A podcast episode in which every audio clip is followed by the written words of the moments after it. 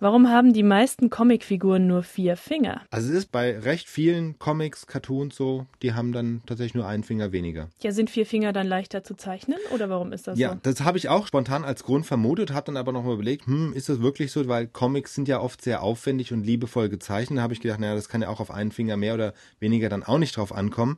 Deshalb habe ich mal zwei Comiczeichner angerufen, nämlich den Markus Witzel und den Felix Görmann. Beide sind in Berlin. Und was haben die dazu gesagt? Ja, also vier Finger lassen sich tatsächlich leichter zeichnen als fünf, aber das ist eigentlich nicht der einzige Grund, denn bei Comicheften wäre das wirklich ein vernachlässigbarer Aufwand.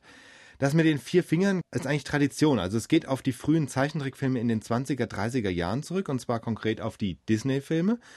Die waren ja verglichen mit den heutigen Comics noch sehr einfach gezeichnet, also war wirklich nur das Wesentliche gezeichnet. Wenn man da die Bildabfolgen dargestellt hat für die Animationsfilme, hat man wirklich einfach Zeit gespart, wenn man einen Finger weggelassen hat. Außerdem ist es so, das meiste, was man mit Fingern ausdrückt, es geht ja auch um Gestik dabei, dafür reichen vier Finger, ja. Also man kann vor allem mit Daumen und Zeigefinger natürlich viel mit Gestik machen. Der Mittelfinger ist jetzt bei Comics nicht so wichtig. Musste ich als erstes denken. Der, gibt, der ist eigentlich, den bräuchte man nur eben wirklich bei obszönen Gesten, ja, also im Stinkefinger, aber der spielt natürlich in diesen klassischen Comics natürlich keine Rolle.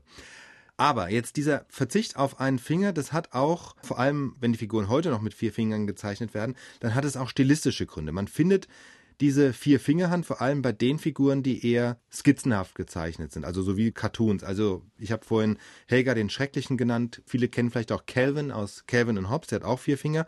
Und da sagen mir die Comic-Experten, es wäre einfach auch so, die würden überladen oder diese Figuren würden überladen und unharmonisch aussehen, weil die eigentlich ja recht einfach und knubbelig sind und wenn die dann plötzlich so fünf filigrane Finger hätten, dann wird es einfach nicht zusammenpassen. Ja, deswegen auch das ein Grund für die vier Finger.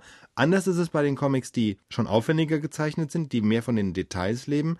Da haben dann die Figuren tatsächlich eben fünf Finger. Also Asterix zum Beispiel hat fünf Finger. Tim aus Tim und Struppi hat auch fünf Finger, weil Hergé, also der Erfinder von Tim und Struppi, der war eben auch ein sehr genauer Zeichner und da passt es dann auch.